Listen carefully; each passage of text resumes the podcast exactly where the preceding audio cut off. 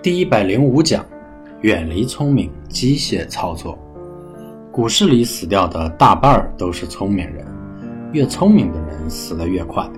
要在市场上生存，就必须远离聪明，因为你的聪明在市场面前一文不值。市场就如同一头牛，只有目无全牛，才可能随心解之而合其关节。在缠论中。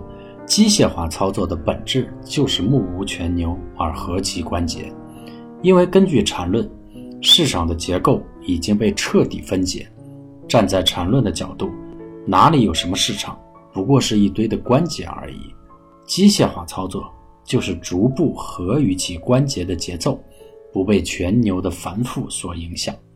至于分解市场的那个标准是什么，并不重要，也就是分类的原则并不重要。关键能实现完全分类就行了。那些看不起分类的，永远只能在全牛的迷惘中可怜。可以再次明确地说，全牛纷繁，因此可以口水多多，各有道理。那么就让这些聪明人去道理去，去争论去。咱们不爱聪明，咱不爱全牛，咱只知道关节的节奏。咱不爱争论，咱更不爱预测，咱们只负责赚钱。如果你喜欢道理而不喜欢白花花的银子，喜欢争论而不喜欢挣钱，那么就远离缠论吧，那对你没有用。